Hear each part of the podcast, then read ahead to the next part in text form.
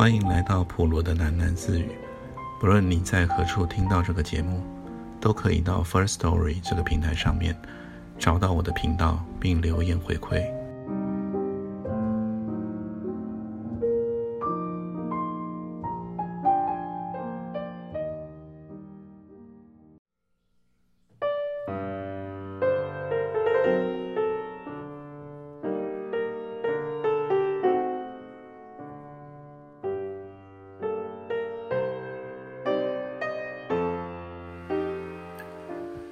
秦婆婆啊，这首歌是什么名字啊？李家女儿问道。她对流行歌还没我在行呢。我的收音机一向是早上开了，睡觉才关的。东山一把青啊，我答。这首歌我熟得很，收音机里常收得到白光灌的唱片。倒是难为那个女人，却也唱得出白光那一股懒洋洋的浪荡劲儿。她一只手捻住了麦克风，一只手却已经满不在乎地挑弄她那一头蓬得像一只大鸟窝似的头发。她翘起了下巴，一字一句清清楚楚地唱着：“东山呐，一把青。”西山呐，一把青，郎有心来姐有心，郎呀，咱俩好成亲。他的身子微微倾向后面，晃过来晃过去，然后出了一股劲儿，好像从心窝里蹦了出来似的，唱道：“哎呀哎哎呀，郎呀，咱俩好成亲呐。”唱到过门的当儿，他便放下了麦克风，走过去，从一个乐师手里拿过一双铁锤般的敲打器，吱吱喳喳地敲打了起来，一面却在台上踏着伦巴的舞步，颠颠倒倒，扭得颇为梦朗。他穿了一身透明紫纱撒金片的旗袍，一双高跟鞋。足有三寸高，一扭，全身的金锁片便闪闪地发光起来。一曲唱完，下面喝彩声足有半刻时辰。于是他又随意唱了一个，才走下台来。即刻便有一群小空军迎上去，把他拥走了。我还想站着听几个歌，李家女儿却吵着要到另外一个厅去摸彩。正当我们出人堆离开舞池的当儿，突然有人在我的身后抓住了我的膀子，叫了一声：“师娘啊！”我一回头，看见叫我的人，赫然是刚才在台上唱《东山一把青》的那个女人。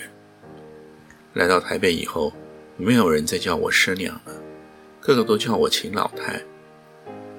许久没有听到这个称呼，蓦然间异常陌生。师娘啊，我是朱青啊。那个女人笑盈盈地望着我说道。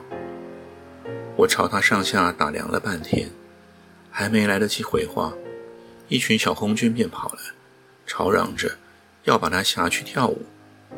她把他们甩开，凑到我耳根下说道。你把地址给我，师娘。过两天啊，我接你到我家去打牌。现在我的牌仗也练高了。他转身时，又笑盈盈的悄声对我说道：“师娘啊，刚才我也是老半天，才把你老人家认出来了呢。从前看京戏，伍子胥过昭关，一夜便齐白了头发。”那时我只到戏里那样做罢了。人的模样啊，哪里就变得那么厉害呢？那晚回家洗脸的当儿，往镜子里一端详，才猛然发觉，原来自己也撒了一头霜。难怪连朱青也认不出我来了。从前逃难的时候，只顾逃命，什么事都懵懵懂懂的。也不知黑天白日。我们撤退到海南岛的时候，韦成便病没了。可笑他在天上飞了一辈子，没有出事，坐在船上却硬生生的病故了。他染了痢疾，船上害病的人多，不够药。我看着他，呃哩呃的脸发了黑。他一断气，船上水手便把他用麻布袋套了起来，和其他几个病死的人一起丢到了海里去。我只听得砰一下。人变没了。打我嫁给伟成的那一天起，我心里已经盘算好，以后怎么样去收他的尸骨了。我早知道，像伟成他们那种人，是唬不过我的。倒是没有料到，末了连他尸骨也没有收着。来到台湾，天天忙着过活，大陆上的事情竟逐渐淡忘了。老实说，要不是在新生社又碰见朱青，我是不会想起他来的了。过了两天，朱青果然拆了一辆计程车，带张条子来接我去吃晚饭。原来朱青就住在信义路四段另外一个空军的眷属区。那晚他还有其他的客人，四是三个空军的小伙子。大概周末从桃园基地来台北度假的，他们也顺着朱青乱叫我师娘起来。朱青指着一个白白胖胖、像个面包似的矮子，向我说道：“这是刘烧包啊，师娘，回头啊，你瞧他打牌的时候啊，那副狂骨头的样儿就知道喽。”那个姓刘的便凑到了朱青跟前，嬉皮笑脸的嚷道。大姐啊，难道今天我又撞着你什么了？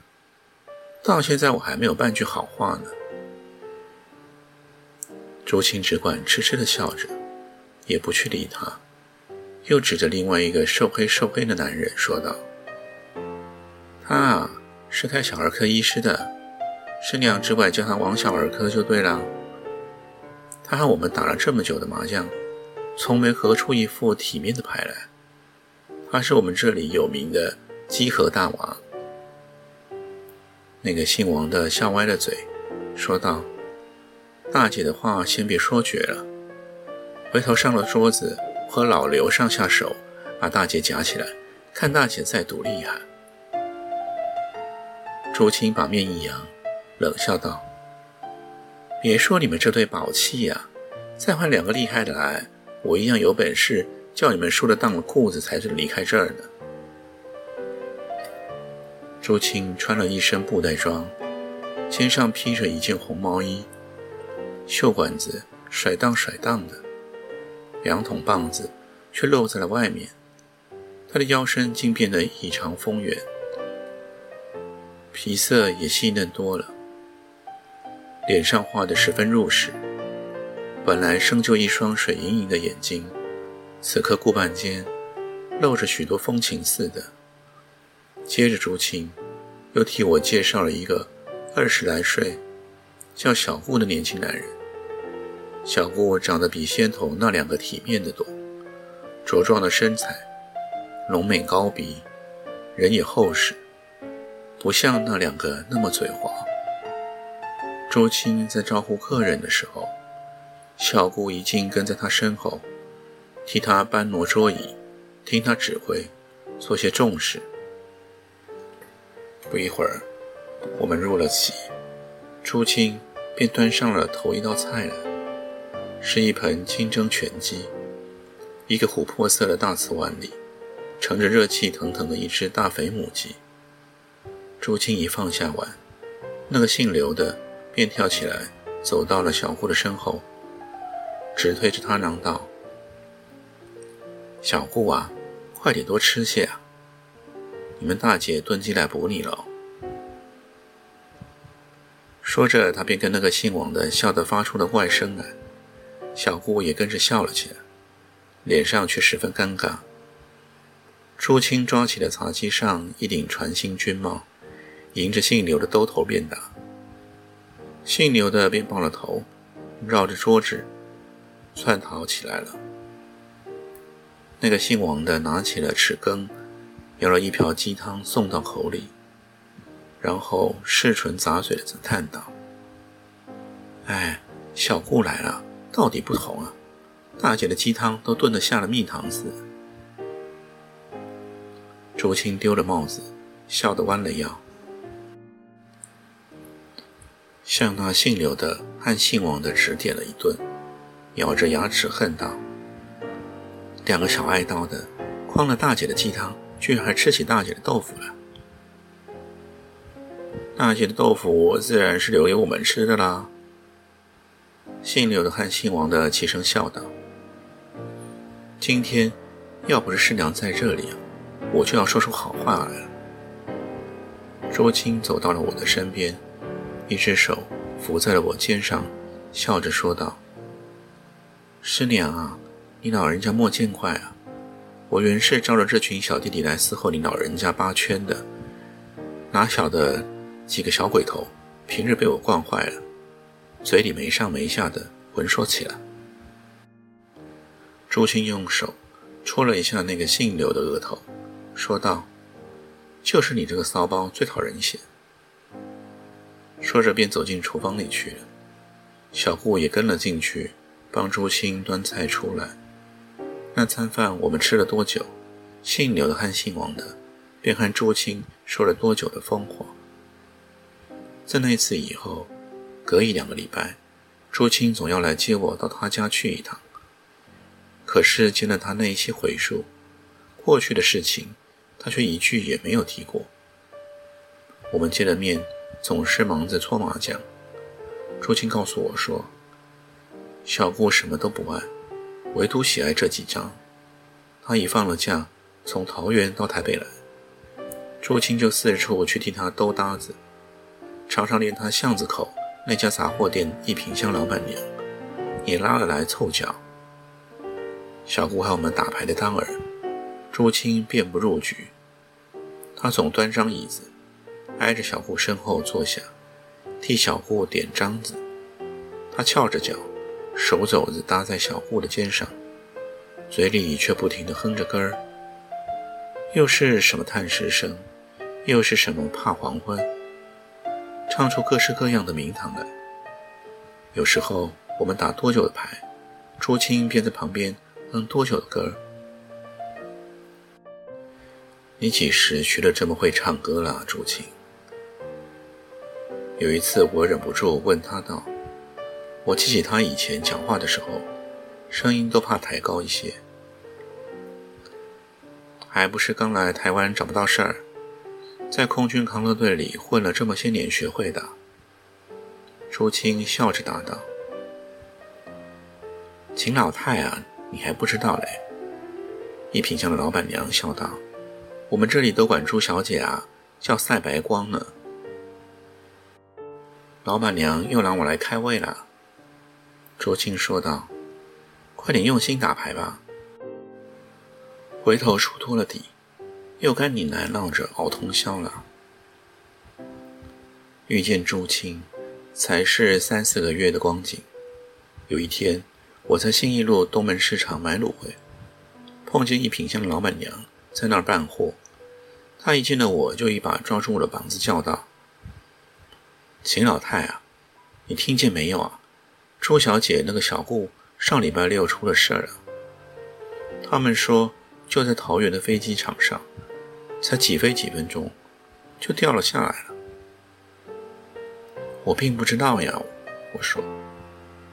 一品香老板娘叫了一辆三轮车，便和我一同往朱青家去看他去。一路上，一品香老板娘自说自话，叨登了半天。这是怎么说的呀？好好的一个人，一下子就没了。那个小顾啊，在朱小姐家里出入怕总有两年多了。初时朱小姐说小顾是她干弟弟，可是两个人那么眉来眼去的，看着又不像。我们巷子里的人都说朱小姐爱吃童子鸡，专喜欢空军里的小伙子。谁能怪他呀？像小顾那种性格的男人，对朱小姐真是百依百顺，到哪儿去找啊？我替朱小姐难过呢。我们到了朱青家，按了半天铃，没有人来开门。不一会儿，却听见朱青隔着窗子向我们叫道：“师娘、老板娘啊，你们进来吧，门没有拴上呢。”我们推开门，走上他客厅里，却看见原来朱青正坐在窗台上，穿了一身粉红色的绸睡衣，捞起了裤管，翘起了脚，在脚趾甲上涂扣丹，一头的发卷子也没有卸下来。他见了我们，抬起头笑道：“我早就看见你们两个了，指甲油没有干，不好穿鞋子，走出去开门。”叫你们好等啊！你们来的正好，晌午我才炖了一大锅糖醋蹄子，正愁没人来吃呢。回头对门于奶奶来怀毛线针，我们四个人正好凑一桌麻将。正说着，于奶奶便走了进来。朱青慌忙地从窗台上跳了下来，收了指甲油，对一品香的老板娘说道：“老板娘啊！”烦你替我摆摆桌子，我进去厨房端菜来。今天都是太太们，手脚快，吃完饭了，起码还有二十四圈好搓呢。朱青进去厨房，我也跟了进去帮个忙。朱青把锅里的糖醋蹄子倒了出来，又架上锅，炒了一一会豆腐。我站在他身旁，端着盘子。等着替他盛菜。小顾出了事，师娘该听到了吧？朱青一边炒菜，头也没有回，便对我说道：“刚才一品香老板娘告诉我了。”我说：“小顾啊，这里没有亲人，他的后事由我和他几个同学料理清楚了。昨天下午。”我才把他的骨灰运到碧潭公墓下了葬。我站在了朱青的身后，瞅着他，没有说话。朱青脸上没有湿脂粉，可是看着还是一样的年轻爽朗，全不像一个三十来岁的妇人。大概他的双颊丰腴了，肌肤也紧滑了，岁月在他脸上好像刻不下痕迹来似的。我觉得，虽然我比朱青还大了一把年纪，可是我已经找不出什么话来可以开导他的了。朱青利落地把豆腐凉翻，便起了锅，然后舀了一瓢送到我嘴里，笑着说道：“师娘尝尝我的麻婆豆腐，可够味了没有啊？”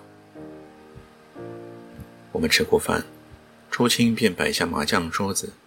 把他待客用的那副苏州竹子牌拿了出来，我们一坐下去，头一盘，朱青便撂下一副大三元来。朱小姐啊，一品香老板娘嚷道：“你的运气这么好，该去买爱国奖券了。”你们且试着吧，朱青笑道：“今天我的风头又要来了。”八圈上头。变成了三归一的局面。朱青面前的筹码堆到鼻尖上去了。朱青不停地笑着，嘴里翻来滚去，朗着他常爱唱的那首《东山一把琴》。隔不了一会儿，他便哼出两句：“哎呀哎哎呀，郎呀，采花要趁早呢。”